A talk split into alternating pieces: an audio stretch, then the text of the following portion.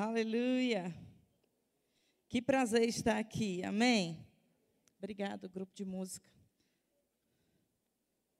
Glória a Deus. Bom, eu me chamo Verusca, sou casada com um Pio, para quem não me conhece. Sou mãe de dois meninos bem bonitos. Que uma coisa eu sei, fazer filho bonito, gente. sou professora do Rema há quase 20 anos. Não se assuste, eu comecei bem jovem. Como você pode ver, né, continuo bem novinha. E sou diretora do Rema Vila Matilde.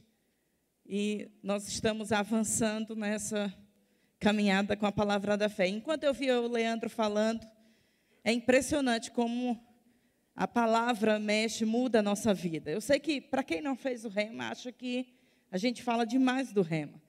Mas sabe, irmãos, quanto, ainda que a gente fale muito, a gente ainda não vai conseguir expressar tudo que o rema fez na nossa vida. Você não vai encontrar uma pessoa que estudou no rema e continuou do mesmo jeito. E nós falamos mesmo porque aquilo que é bom a gente passa para os outros, não é verdade? Se você toma um remédio que funcionou para você, toma um chá que funcionou para você, e você encontra alguém que estava com, com, algum sintoma, que você estava e tomou e você tomou o remédio, ficou bom, é, enfim, você vai falar disso para aquela pessoa. É automático. Pronto. Como é que a gente vai ficar calado com aquilo que nós recebemos? É por isso que a gente fala tanto. Amém? É uma honra para mim estar aqui no Dia Rema, na Conferência da Fé. Eu tenho certeza que a sua vida não vai ser a mesma. Amém? Eu sei que tem muita gente que já foi graduada, tem algumas pessoas que foram meus alunos lá no comecinho. E eu, a, a diretora Sueli, ela me deu a honra de escolher a matéria que eu ia falar. Quem foi meu aluno já sabe o que, que eu vou falar, né? Eu tentei falar de outro assunto, eu juro. Mas eu vou falar sobre aliança de sangue. Se você fez o rema nos anos que eu não ensinei aliança, você não aproveitou tanto, mas eu estou aqui hoje. Brincadeira, gente, misericórdia. Não conta isso aos outros professores, não, tá bom? É uma matéria que eu sou apaixonada, eu ensino ela há bastante tempo e eu gosto muito desse assunto. Sabe, querido Rema, ele, ela, ele nos ensina a palavra de uma forma tão clara que a nossa vida é alcançada e transforma mesmo aqui a nossa forma de pensar, a nossa forma de ver as coisas. E é impossível a gente continuar da mesma forma. É impossível a gente viver no mesmo nível, a menos que a gente queira. É igual um culto. Você vem para o culto, talvez você esteja aqui e você ainda não tenha ligado o seu coração, e eu vou falar isso de propósito, para que você tenha a oportunidade de ligar o seu coração e não perca o resto dessa conferência.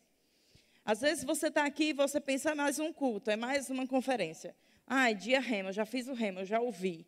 Mas, querido, se você tem essa posição, você se coloca num lugar que te impede de ser alcançado por Deus. Mas se você vem, abre o seu coração, mesmo já conhecendo aquilo que vai ser falado, você tem a oportunidade, você se dá a oportunidade de ser alcançado pelo Senhor. Então, já que você veio, abra o seu coração, receba, decida fazer dessa conferência a conferência da sua vida. Um time maravilhoso vai passar por aqui. E quando eu vi aqui nos avisos, nossa, que honra. Eu estou dividindo o púlpito com homens de Deus e eu tenho certeza que cada um que vai pregar aqui vai falar uma palavra que vai alcançar você. Então venha mesmo, participe de tudo, mas decida no seu coração: eu vou receber tudo que Deus tem para mim. Amém. Você que nos acompanha na internet, abra também o seu coração, deixe de lado as distrações, pegue a sua Bíblia e vamos ter um tempo maravilhoso da palavra. Amém? Eu gostaria de orar antes de começar. Sei que a gente já orou muito hoje, mas oração nunca é demais, né? Pai, em nome de Jesus, nós queremos te agradecer por essa noite. Te agradecer pela tua bondade, pela tua fidelidade, pela tua palavra, que é luz para o nosso caminho, que é lâmpada para os nossos pés. O conhecimento da tua verdade ilumina o nosso entendimento e nos dá condições de discernir, de compreender a tua vontade para nós com tanta clareza, Pai. Eu te agradeço pelo conhecimento que vai chegar ao nosso coração essa noite, iluminando os olhos do nosso entendimento espiritual, de maneira que possamos discernir entre aquilo que vem de você e o que não vem de você.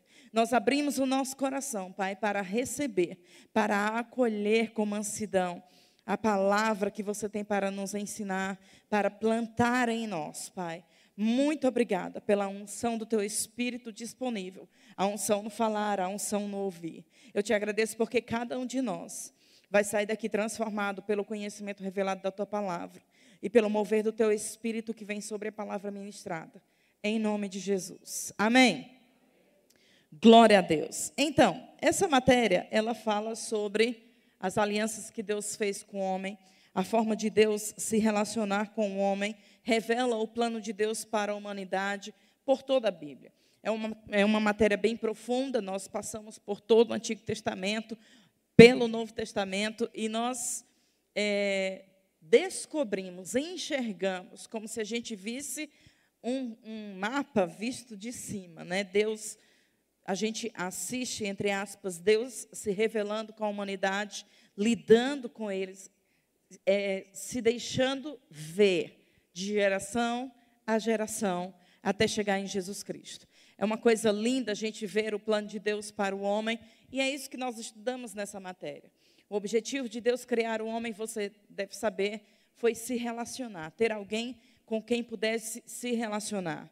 E fez isso por amor. Amém? O que motivou Deus a criar a mim e a você foi amor. Deus tinha um plano, sempre teve um plano perfeito para viver com o homem, para conviver, para ter um relacionamento. Até que o homem caiu e o plano da redenção começou a entrar em atuação. Mas sabe, irmãos, quando nós olhamos para a Bíblia, nós enxergamos um Deus de amor, de Gênesis até Apocalipse nós vimos Deus tendo o cuidado de se relacionar individualmente com o ser humano. Então, quando nós pensamos em aliança de sangue, nós podemos, ou quando nós estudamos, nós vamos ver que Deus fez aliança com gerações através de homens específicos. Mas quando nós chegamos na nova aliança, nós vimos Deus fazendo uma aliança de sangue conosco de maneira individual, de maneira pessoal. Quando Deus se revela como um Deus de aliança no Antigo Testamento, ele diz: Eu sou o Deus de Abraão, o Deus de Isaac, o Deus de Jacó. Deus estava querendo dizer: Eu sou o Deus de relacionamento pessoal com você. Por que, que Deus decidiu fazer uma aliança de sangue com a humanidade? Qual era o objetivo de Deus é, para fazer isso? o objetivo mais imediato era ter o relacionamento restaurado. Mas Deus decidiu fazer uma aliança de sangue para nos garantir que aquilo que Ele falou iria se cumprir. Sabe, amados, quando a gente pensa em Deus, é, você sabe, Deus, Ele é onisciente, Ele é onipresente, Ele é onipotente. A, a Bíblia, a palavra de Deus, é a verdade absoluta. Nós vivemos numa época que não existe uma só verdade não é? Nós vivemos numa época que ah, a palavra de uma pessoa não tem tanto valor assim. Antigamente, era quando uma pessoa dizia uma coisa, aquilo estava dito, era como se assinasse um contrato. Mas as gerações foram se passando e hoje em dia não é mais assim. E sendo Deus, Deus, sendo Deus, por assim dizer, ele não teria a necessidade de fazer uma aliança para provar alguma coisa. Afinal de contas, ele era Deus. Você concorda comigo?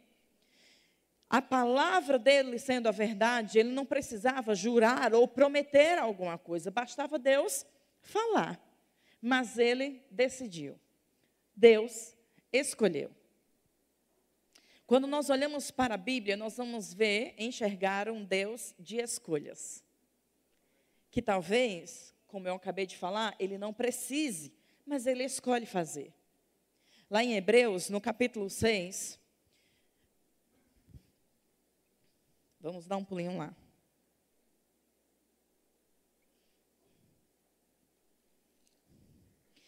Hebreus capítulo 6, versículo 13.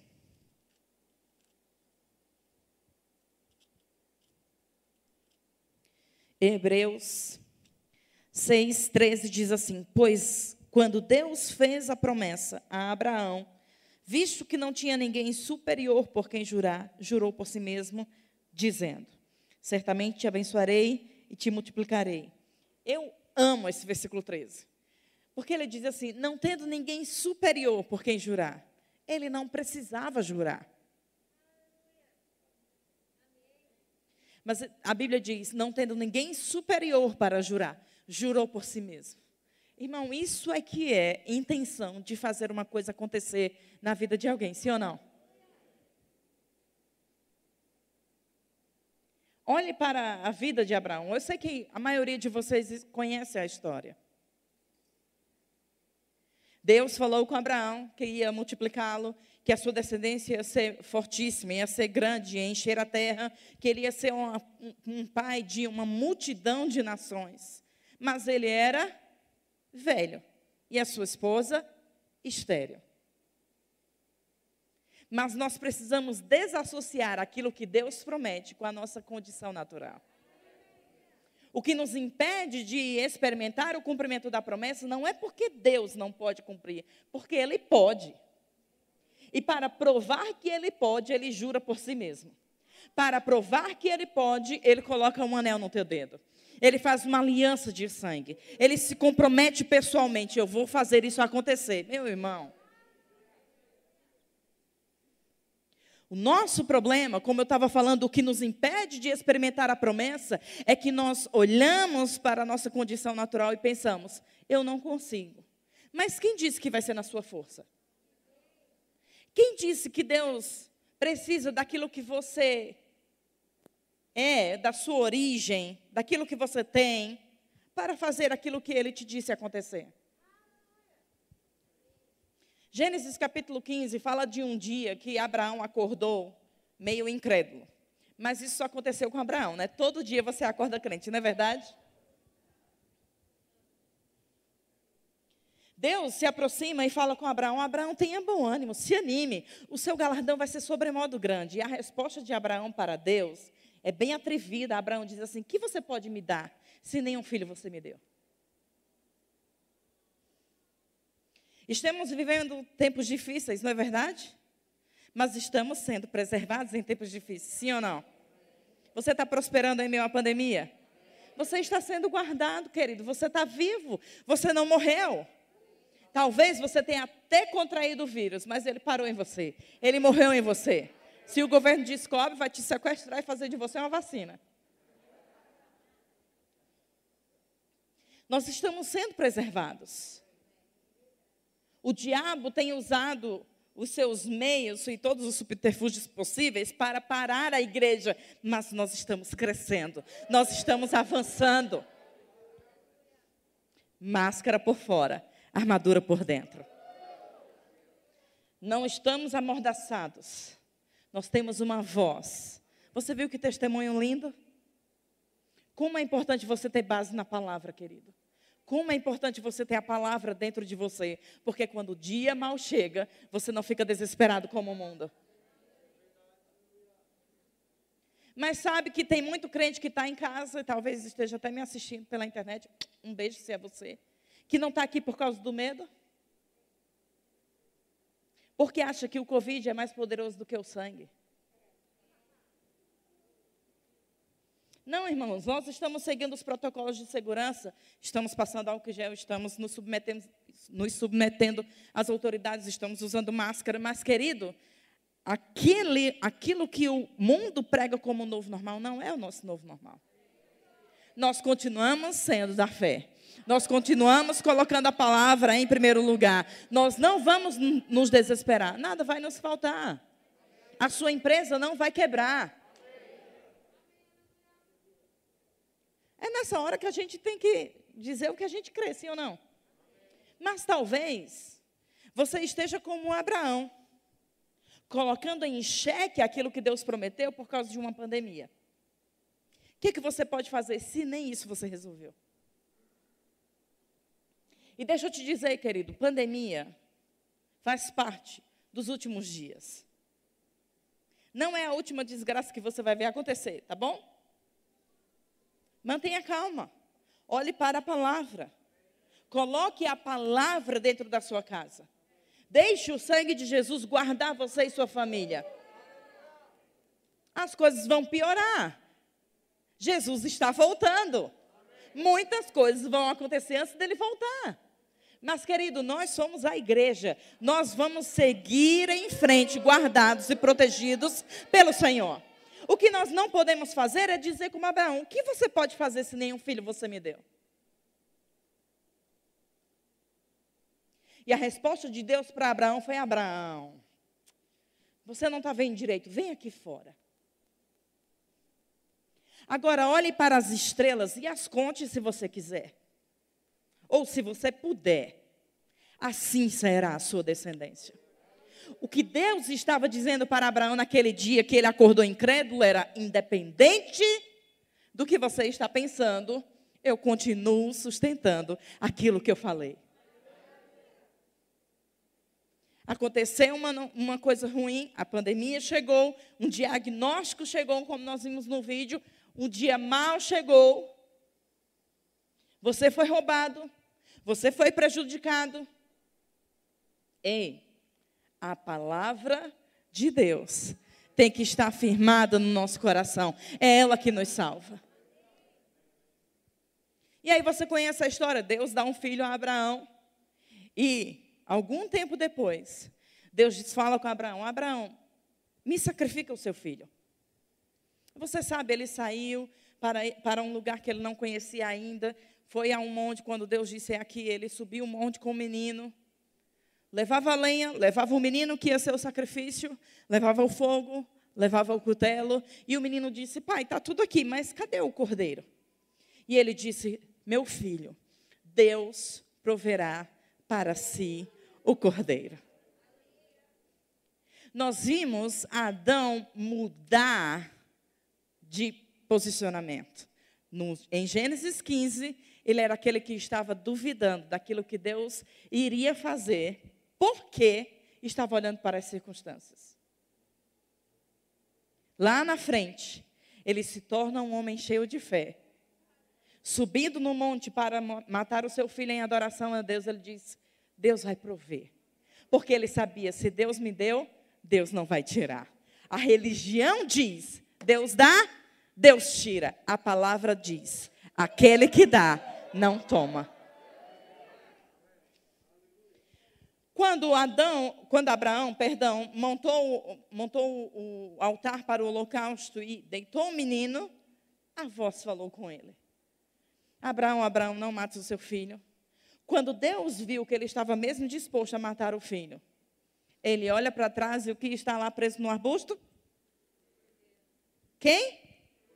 Não, não estava o cordeiro, estava o carneiro. Porque o cordeiro só viria milhares de anos depois. Naquele dia, o carneiro estava entre os arbustos. Mas milhares de anos depois, o cordeiro veio.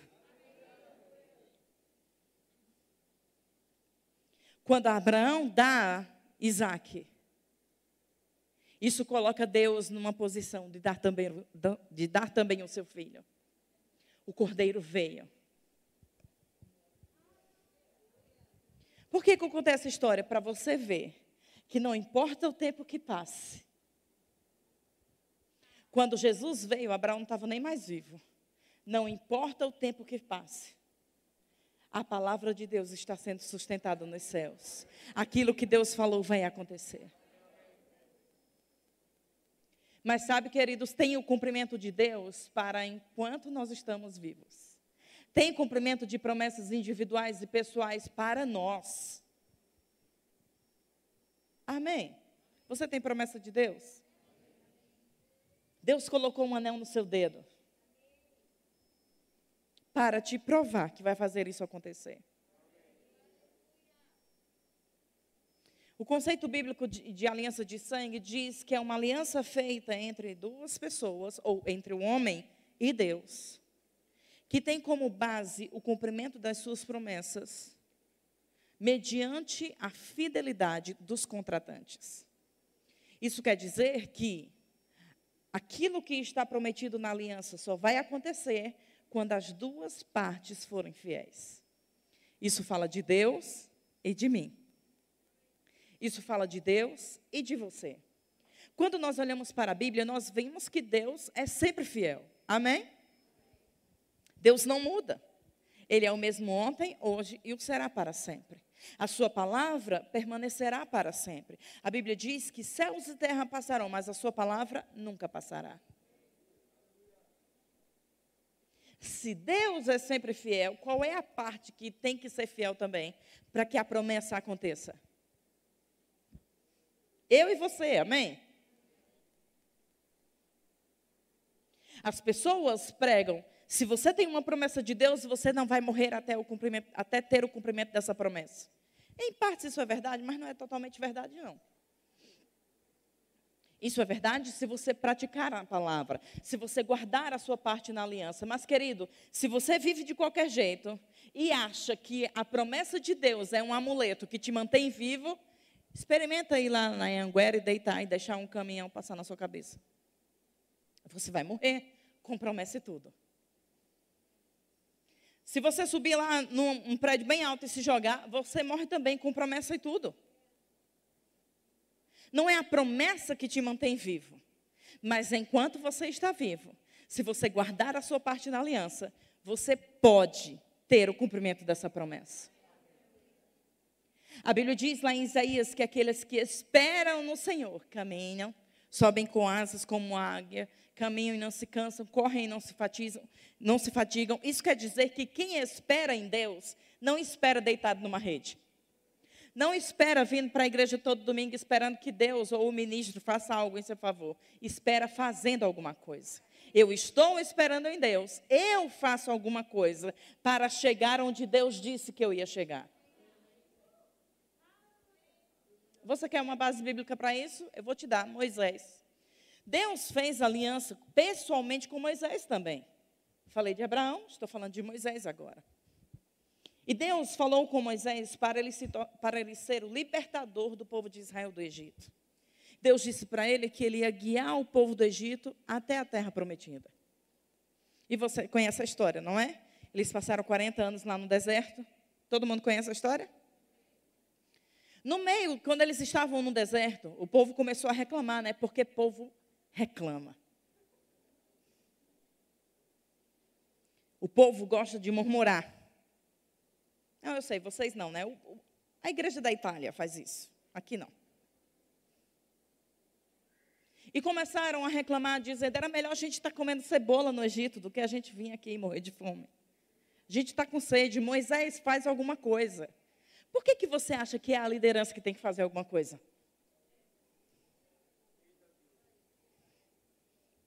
Vou me controlar para pregar só amanhã, tá bom?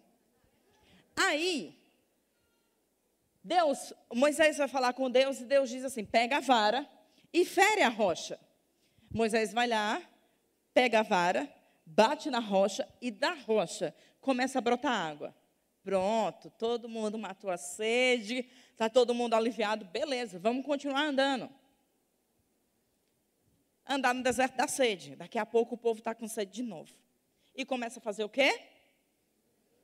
Adivinha? Murmurar de novo. Porque mesmo a gente experimentando do agir de Deus de forma miraculosa, você já viu água brotar de rocha? Eu nunca vi. Isso é um milagre. Mas mesmo experimentando o milagre, ainda há espaço para murmuração.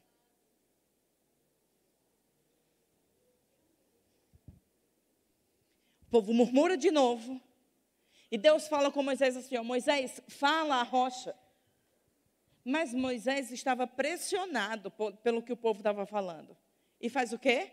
Pega a vara e bate a rocha de novo. Porque achou, funcionou de uma, uma vez, vai funcionar outra. Mas o comando de Deus era: fala e não fere. Porque ele feriu. Ele foi impedido de entrar na terra prometida. Deus disse para ele: Você vai morrer daqui a pouco. Não nessa ocasião, eu vou voltar para essa ocasião já já. Depois de algum tempo, Deus fala com Moisés: Você vai morrer. Mas antes de morrer, vamos dar uma volta comigo. Levou Moisés num monte bem alto. E disse assim: Você está vendo aquela terra ali, a terra prometida? Moisés, estou. E Deus disse: Pois então, você só vai ver, porque você não vai mais entrar lá. Eu vou, eu vou levantar outro líder para guiar o povo. E essa geração que murmurou também não vai entrar. A segunda geração vai entrar. Acabei de te provar que uma, uma pessoa que tem uma promessa pode morrer sem um cumprimento dela, se fizer a coisa errada. Nossa, mas que absurdo! Deus não deixou Moisés entrar porque ele feriu a rocha segunda vez, querido. A rocha era a figura de Jesus Cristo. Quando na primeira vez Deus fala com Moisés, fere a rocha, aquilo simbolizava a crucificação. Quando na segunda vez Deus fala, Moisés, fala a rocha, Deus estava deixando claro que Jesus não morreria uma segunda vez. Que depois, que depois, uma vez que Jesus já foi crucificado, não se fere mais, se fala.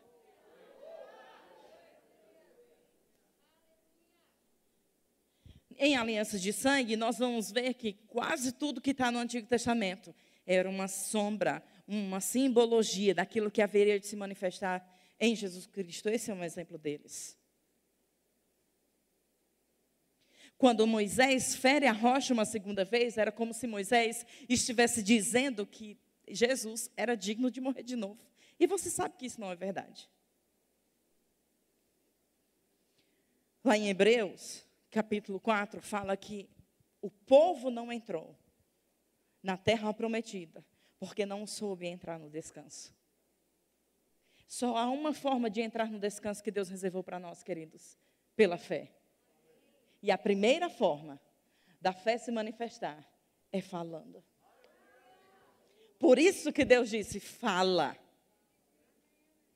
Porque quando Jesus morreu e ressuscitou, o que a gente precisa fazer agora é falar. E a gente vai sempre ter o resultado daquilo que a gente fala. Quando Deus criou Adão, lá em Gênesis capítulo 1, versículo 26, a Bíblia diz que Deus falou: façamos o homem conforme a nossa imagem, segundo a nossa semelhança. Nós vimos Deus em Gênesis capítulo 1, versículo 26, fazendo uma reunião consigo mesmo em Trindade, dizendo: Nós vamos fazer o homem à nossa imagem, conforme a nossa semelhança.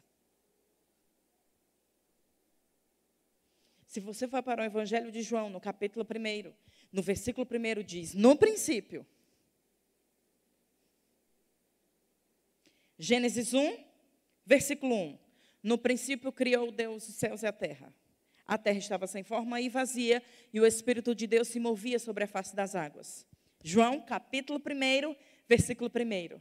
No princípio, se referindo a Gênesis, era o Verbo. E o Verbo era Deus. E o Verbo estava com Deus. No princípio era a palavra de Deus em ação. Criou, pois, Deus. Deus Pai falava a palavra que saía da boca de, de Deus era Jesus. E o Espírito Santo, que se movia sobre a face das águas, pegava a palavra que Deus falava e manifestava. A trindade reunida na criação.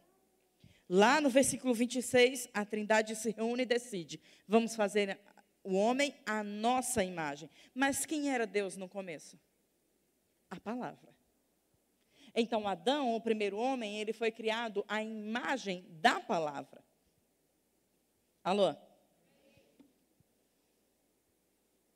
Interessante que na criação, nos versículos de Gênesis capítulo 1, quando Deus vai criar os animais, Deus fala com a terra e diz: Terra, produza os animais segundo as suas espécies. A terra obedece o comando de Deus e começa a produzir os animais. Lá no sexto dia, isso acontece. Mas antes, dias antes, Deus fala com a terra também, para criar as ervas e as plantas, segundo as suas espécies, e a terra obedece. Deus fala com a terra para criar as ervas, Deus fala com a terra para criar os animais. Isso quer dizer que a matéria-prima que gerou ou que originou as ervas e os animais é. Vamos lá, gente, a gente está relembrando rema. A terra. Quando Deus vai criar o homem, Deus fala com quem? Consigo mesmo. Façamos o homem. Isso quer dizer que a matéria-prima que originou o primeiro homem, Adão, quem é? O próprio Deus. O homem foi criado impregnado de substância divina, com relacionamento pleno e perfeito com Deus. Não havia nenhuma separação. E esse primeiro homem era criado à imagem e semelhança da palavra. O que isso significa? Que tudo que ele falava virava decreto. É por isso que Adão olhou para o cachorro, achou que tinha cara de cachorro, colocou o nome de cachorro e ficou cachorro até hoje. Foi Adão que nomeou todos os animais. Deve ter dado um trabalhinho. Mas isso não foi um problema. Ele foi criado à imagem de Deus. Estava cheio, de, impregnado de substância divina. Aquela que criava as coisas. Você conhece a história? Deus deu uma mulher para Adão. E lá, depois de algum tempo, no capítulo 3 de Gênesis, o diabo vem em forma de serpente e tenta a mulher. Amém, gente? A mulher come do fruto, dá ao seu marido e ele come também. Vale salientar que Adão está do lado de Eva o tempo todo e não protegeu a sua casa como um bom cabeça. Vale salientar também que 1, 2, 14, 1 Timóteo 2,14 diz que Eva comeu enganada, mas Adão comeu porque quis. Então a culpa não é da mulher, a culpa é do homem, sempre foi porque o poder estava dado a ele. E para deixar bem claro, eu não sou feminista, nem machista, eu sou só bíblica. Ok? E quando Deus vem, como de costume, na viração do dia para conversar com Adão, Adão não está mais, digamos que esse lugar aqui, o palco, era o lugar da comunhão de Deus com Adão. Quando Deus vem, cadê Adão? Adão, onde você está? Ei, acabei de falar que Deus ele é onisciente, ele conhece todas as coisas. Ele também é onipresente, ele está em todos os lugares ao mesmo tempo. Isso quer dizer que não tinha nenhum lugar no jardim do Éden que Adão se colocasse com Eva que ia se esconder de Deus. Quando Deus diz, Adão, onde você está? É porque Adão não estava mais nesse lugar de graça, de relacionamento. E Adão diz assim: Eu ouvi a tua voz, percebi que estava nu. Eu percebi que estava nu, ouvi a tua voz, tive medo e me escondi. E Deus diz: Quem te mostrou que você estava nu? Porventura você comeu do fruto que eu disse para você não comer, Adão? E Adão diz: A mulher que você me deu, me deu do fruto e eu comi. Gente, deixa eu dizer uma coisa para vocês. De Gênesis 1 até Gênesis 3, passaram-se anos. Não foi três dias. Passaram-se anos. E Adão e Eva estavam o tempo todo nu e nunca perceberam que estavam nu. Por quê? Porque eles estavam ligados com Deus e eram totalmente guiados pelo que eles eram por dentro, ao ponto de não perceberem o que estava fora. A primeira consequência da queda é deixar de ser guiado pelo que é por dentro, para ser guiado pelo que vê eu vi que estava nu. Segundo, pelo que sente, tive medo.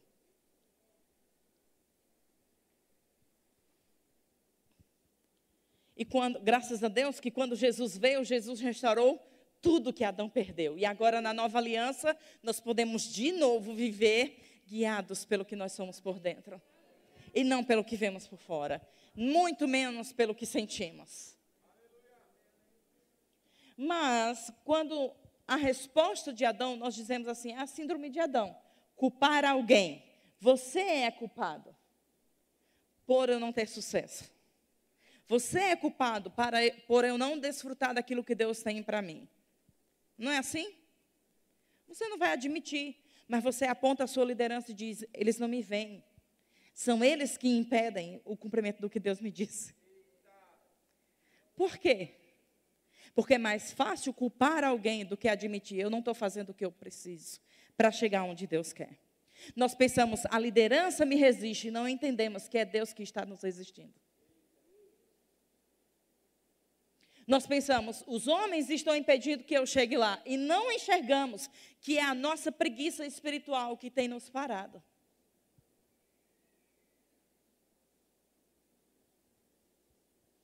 E as pessoas chamam isso de síndrome de Adão. E eu digo que a síndrome de Adão não é culpar alguém, é culpar a Deus. Porque a resposta de Adão nas entrelinhas estava dizendo: Eu estava muito bem sem mulher. Foi você que inventou de me dar uma mulher. E a mulher que você me deu, me deu do fruto e eu comi. E quantas vezes, querido, talvez a gente não abra boca para dizer, mas a gente fica meio que orando, até disfarça isso com fé, mistura a coisa toda e diz: Deus, você não está vendo isso aqui não? Até quando você vai ficar assistindo e não vai agir? Quantas vezes assistimos pessoas morrendo e dizemos é porque Deus quis? Não entramos naquilo que Deus nos prometeu e nós colocamos de novo a culpa em Deus quando dizemos é porque o tempo de Deus não chegou. Uma pessoa é cometida de uma enfermidade e a gente diz é Deus que está ensinando alguém. Ei, Jesus não vai voltar para morrer uma segunda vez.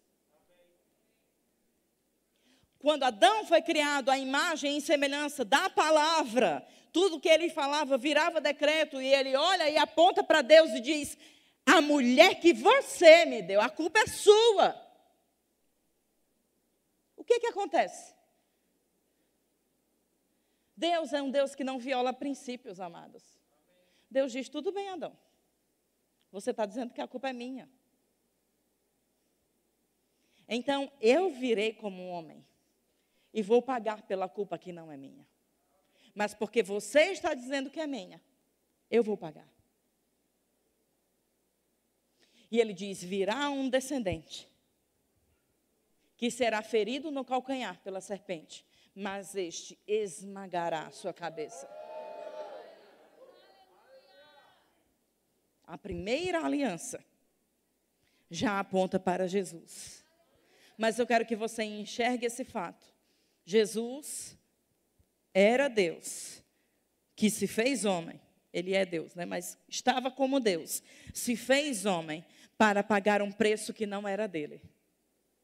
E por que, que ele fez isso? Para cumprir aquilo que ele falou. Agora, deixa eu te dizer uma coisa. Lá em, Hebre... Lá em Romanos, capítulo 8, versículo 31, Paulo diz o seguinte: Que diremos, pois, a respeito destas coisas? Se Deus é por nós, quem será contra nós? Aquele que não poupou nem mesmo o seu próprio filho, antes por amor de nós o entregou, porventura não nos daria juntamente com ele de graça todas as coisas?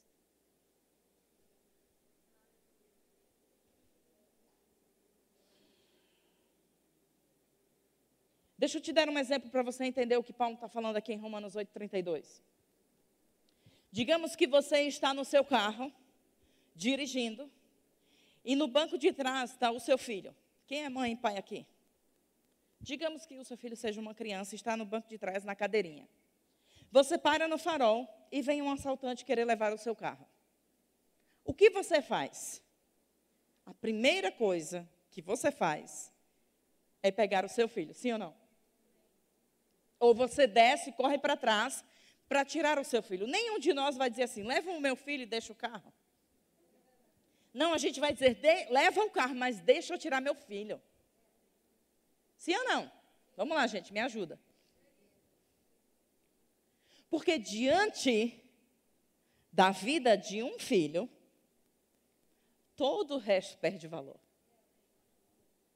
O que Paulo estava dizendo em Romanos 8,32 era o seguinte: se Deus chegou ao ponto de entregar o seu próprio filho, você acha que ele te negaria as outras coisas? Deixa eu te dizer, querido, eu sou mãe de dois meninos, como eu falei. Se Deus falasse comigo assim, que eu tinha que cortar o dedo menor do pé para você ser salvo, eu sinto muito, do meu filho, para você ser salvo. Eu sinto muito, mas você ia para o inferno, porque eu não ia ferir o meu filho para te salvar. Eu sou mãe. Eu estou falando isso, é óbvio, são exemplos para que você entenda o que Deus fez quando enviou Jesus.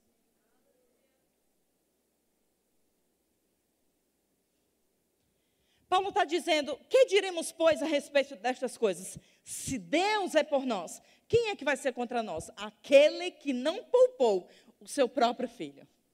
Ou seja, aquele que foi até as últimas consequências, somente por amor, somente para cumprir aquilo que ele te prometeu, somente para continuar se relacionando com você. Você acha que ele vai negar alguma coisa? Não, pelo contrário. Antes, juntamente com Jesus, ele te deu tudo. Porque, irmão, se eu te dou meu filho, nada mais tem valor. Ei, talvez você esteja crendo todo, todo mês para pagar as suas contas. E está tudo bem sobre isso, irmão. Nós estamos em níveis diferentes, nós estamos conhecendo a palavra, como o Leandro falou, nós a palavra de Deus alcançou o nosso casamento, alcançou as nossas finanças, alcança a nossa vida, muda a gente por dentro. Todos nós estamos crescendo em algumas áreas. E fica tranquilo, porque a palavra de Deus, se você deixar, vai alcançar cada área da sua vida. Não fique desanimado, porque você está nesse perrengue. Meu Deus, paguei todas as contas, passo o resto do mês liso, crendo para cá. É assim mesmo, mas vai melhorar. Nós vamos desfrutar de tudo que Deus disse. Amém. Talvez você a doença bata na, porta, na sua porta, você tenha sintomas, mas querido, está escrito e você pode receber a sua cura pela fé. Não é algo que está restrito para quem prega ou para poucas pessoas que dão testemunhos. Ei, cura é a vontade de Deus para todo mundo. Quando aquele leproso chegou para Jesus, disse: Senhor, se você quiser, você pode me purificar. Jesus disse: Eu quero que fique limpo então. Jesus não, não complicou, Jesus não disse, ah, você tem que fazer o rema, você tem que pegar uma ficha, me acompanhar até a próxima aldeia, ouvir tudo que eu tenho para pregar, depois a gente conversa. Não, Jesus era a expressão exata de quem Deus é. Aquilo que ele falava, ouvia o Pai falar. Quando ele disse para o leproso, eu quero que você fique curado, e o leproso é curado, isso revela para nós a vontade de Deus. É vontade de Deus que todo mundo seja curado. Então não fique desanimado, irmão, porque nós estamos nesse mundo e vamos passar por aflições, mas nós temos uma aliança com Deus. E Deus está comprometido conosco em fazer a palavra dele funcionar. Então só falta a gente pegar a palavra e crer. Agora eu vou te dizer, querido, se você decidir crer, nunca mais você vai viver do mesmo jeito. Eu sei de onde eu saí, irmão. Se fosse basear, a, se fosse para eu me basear na minha origem, eu não saía de Campina Grande. Eu jamais pegaria no microfone. E eu jamais estaria aqui falando para dezenas de pessoas. Eu sei o que essa palavra fez na minha vida por dentro, aqui. Eu sei o que essa palavra fez na minha casa. E eu sei onde essa palavra tem me levado. Se funcionou para mim, funciona para você. Sabe por que nós insistimos para você fazer essa escola? Deixa eu te dizer, o nosso interesse não são números. Essa é uma escola que não visa fins lucrativos. Talvez você pense, ah, eu queria fazer, mas é tão caro. Olha, nem sei quanto é a mensalidade aqui, né? Mas é tão caro, eu não consigo. Você teria coragem de colocar um preço naquilo que custou uma vida?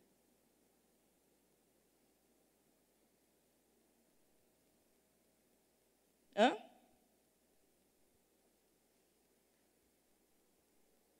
Pergunte a alguém que foi curado quando tinha um diagnóstico de morte ou de uma enfermidade irreversível, irmão, se ela trocaria o dinheiro dela por aquilo. Talvez você viva a sua vida muito confortável e você pense, não, já vou para a igreja. Eu não preciso fazer o remo. Na igreja é pregada a palavra revelada, e graças a Deus por isso. Mas, queridos, você se expõe a palavra todo domingo, você se expõe a palavra mais ou menos uma hora por dia, por, por domingo. Eu fiz os cálculos já. Você indo todo domingo e você estando todo domingo e segunda, quarta e sexta. Em contato com a palavra. É impossível você permanecer do mesmo jeito. Nós precisamos valorizar aquilo que nós temos. Pergunte para as pessoas que são da primeira turma. Tem muita gente nova. Mas pergunte para aqueles que estavam aqui no começo, quando o rema veio pela primeira vez. Qual foi a sensação de fazer o rema? Talvez hoje você pise nas pérolas porque você já conhece a palavra revelada. Mas para essas pessoas que não conheciam, qual é o valor que essa escola tem?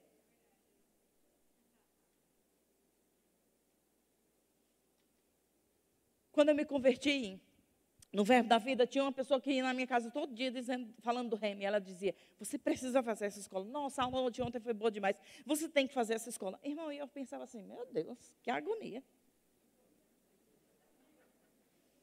Que pessoa chata.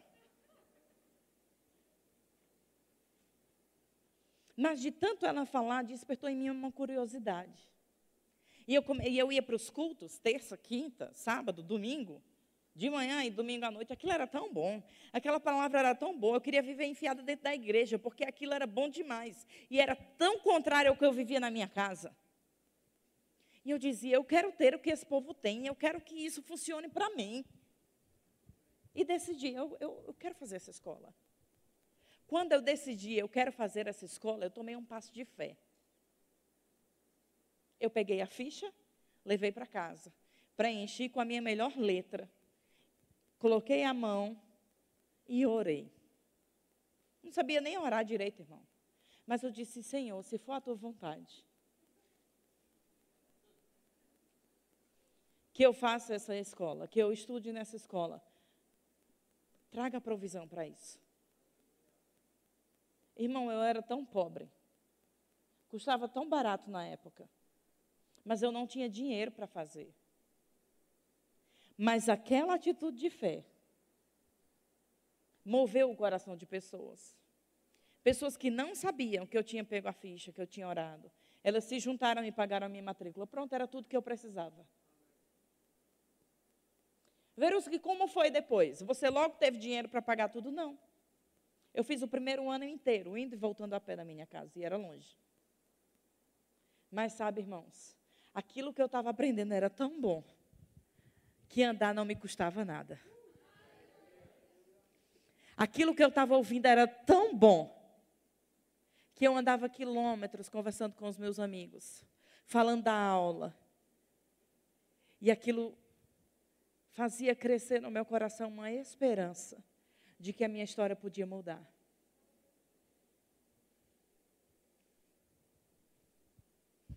Mas depois eu comecei a trabalhar, Comecei a pagar as mensalidades atrasadas. Aí um irmão começou a me dar carona. E as coisas foram mudando. Mas não foi primeiro, na primeira matéria. Também não foi.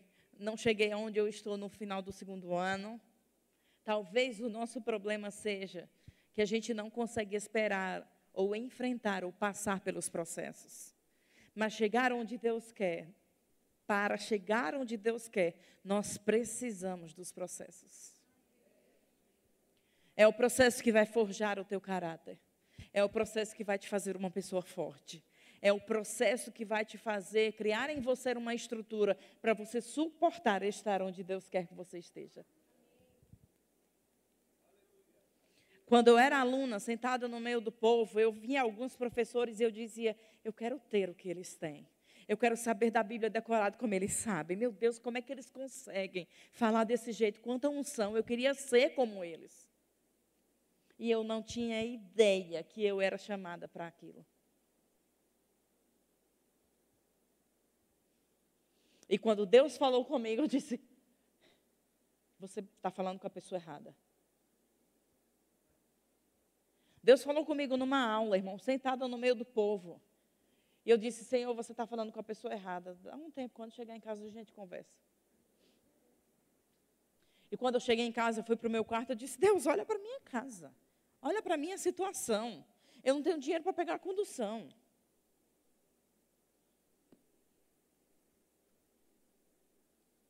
Ei, Deus não precisa do teu dinheiro para cumprir uma promessa. Deus não precisa do seu dinheiro para cumprir o que ele te prometeu. Talvez se apoiar no teu dinheiro tenha impedido o cumprimento de Deus. Talvez se apoiar naquilo que você sabe, querer ser Deus, estar na frente de Deus. Não, isso aqui eu resolvo, eu vou atrás, eu vou fazer. Querido, aprende, não é na força do seu braço. Aprenda a depender dele. Entenda, Deus tem uma aliança comigo. Ele decidiu, ele escolheu fazer isso, somente porque me ama. E sabe, querido, se Deus tivesse somente feito uma aliança conosco para nos levar para o céu, já estava bom demais. Mas Deus é tão bom que Ele ainda promete coisas, não é verdade? Já, lá em Jeremias 29, 11, ele diz: Eu é que sei que pensamentos tenho a vosso respeito. Pensamentos de paz e não de mal, para vos dar o fim que vocês desejam.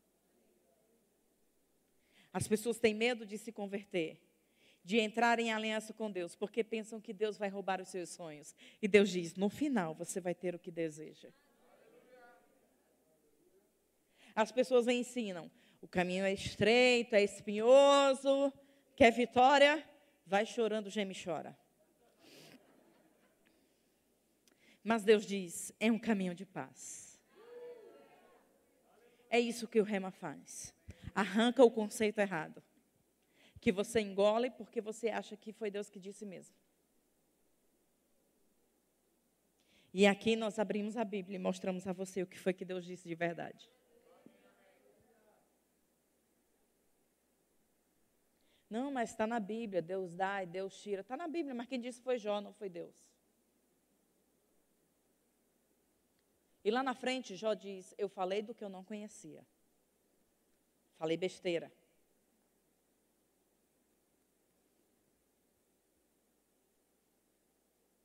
Alô? Esse dia, essa noite especial existe para te fazer um convite para você dar uma chance a você mesmo, para se expor à palavra e ter a sua vida transformada. Talvez você já seja crente há tanto tempo. E o que eu gosto do reino de Deus, irmão, é que as coisas não vêm por causa do tempo. Nós temos, podemos ter um irmão aqui de 30 anos de igreja e podemos ter um de três meses. E o de três meses experimentar de muito mais coisa do que o de 30 anos. Porque as coisas no reino de Deus não são, não são medidas por tempo, mas por dedicação.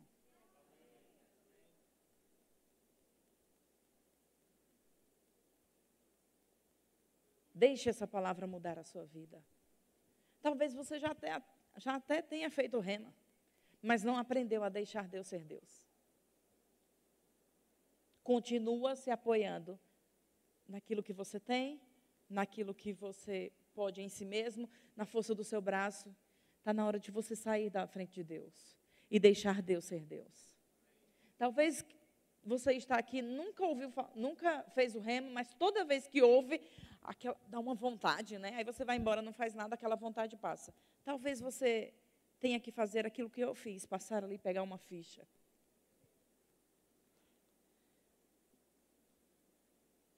Talvez você diga, ah, não tenho dinheiro para fazer. Você só precisa ficar sem seu McDonald's da semana. Querido, deixa eu te dizer, a Bíblia diz que as coisas de Deus são tomadas, as coisas no reino de Deus são tomadas por esforço. E nós estamos no tempo da graça e pensamos que isso acabou. Não, irmão. Nós precisamos fazer alguma coisa para receber de Deus. Eu não estou dizendo que nós precisamos pagar um preço, né? Caminhar quilômetros de joelho. Não, não. O sacrifício Jesus já pagou. Mas nós precisamos, pelo menos, exercer a nossa fé para receber aquilo que já foi comprado. Eu posso pegar meu celular e dizer para o pastor Daniel que eu estou dando para ele. Eu não estou dando, é um exemplo. Que fique claro. Eu dei um exemplo no, no, na minha igreja lá com a chave de um carro e todo mundo veio.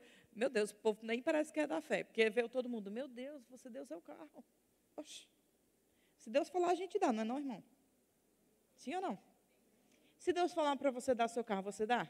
Não, fecha parênteses. Se eu, se eu disser para o pastor Daniel que eu vou dar o meu celular para ele, está dado. Mas o que, se ele não levantar para pegar, ele nunca vai pegar. Você está entendendo? Deus já nos deu tudo que diz respeito à vida e piedade. Jesus já pagou todo o preço, mas a gente precisa levantar e receber aquilo que já foi dado. Assim como foi com todos os homens do Antigo Testamento. Deus prometeu, Deus cumpriu. Deus prometeu Jesus e quando chegou o tempo, Jesus chegou. Tem tantos exemplos que eu poderia dar, mas o tempo não permite. Mas eu te convido, se você vier para o Remo, você vai ver todos os exemplos. Agora, lá em Hebreus capítulo 13, versículo 8, diz que Jesus Cristo é o mesmo ontem, hoje e o será para sempre. Tiago, capítulo 1, versículo 17, diz que toda boa dádiva, todo dom perfeito, vem do alto, do Pai das luzes, em quem não há mudança nem sombra de variação. Isso quer dizer que Deus não muda. Essa mesma Bíblia diz que Deus não faz acepção de pessoas. O que isso significa? Que se Deus cumpriu as suas promessas na vida de tantos homens, por que Deus não cumpriria na sua? O salmista diz assim: Eu fui moço, já sou velho, nunca vi um justo desamparado, nem a sua descendência mendigar o pão.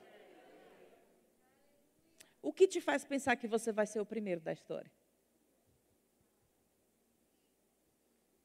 Deus nunca falhou. Deus nunca falhará.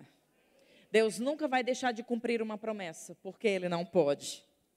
Talvez porque você não faça aquilo que é necessário para que ela seja cumprida, mas nunca por uma incapacidade de Deus. Ele disse lá em Gênesis: Porventura, haveria alguma coisa de, demasiadamente difícil para mim? Porventura, falando eu, não cumpriria, ou prometendo eu, não faria?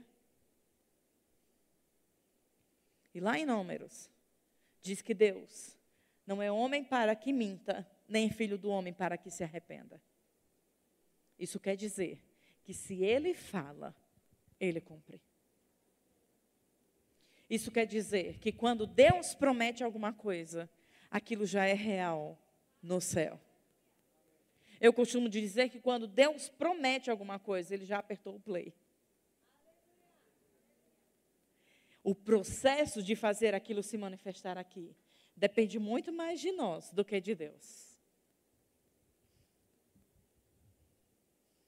O desejo do meu coração é que você saia por aquela porta, entendendo que Deus fez uma aliança contigo, somente para te garantir que aquilo que Ele te prometeu vai acontecer. E que você se anime com essa verdade, porque está muito perto de nós vivermos tudo o que Deus disse. Jesus está voltando. Talvez alguns de nós até morram antes disso mas os nossos filhos são a geração que vai assistir Jesus voltar nos ares. Talvez alguns de nós ainda estejamos vivos. A gente não vai experimentar a volta sem antes ter tudo cumprido aqui. Querido, deixa eu te dizer uma coisa. Nós entramos numa década diferente. Nós não somos místicos, mas Deus trabalha com tempos. Deus trabalha, se você olhar a Bíblia, ele dividiu, fatiou a existência humana em sete dispensações. Nós somos a sétima já.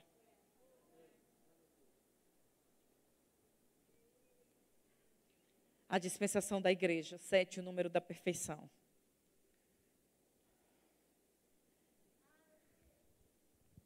Talvez eu continue falando disso amanhã.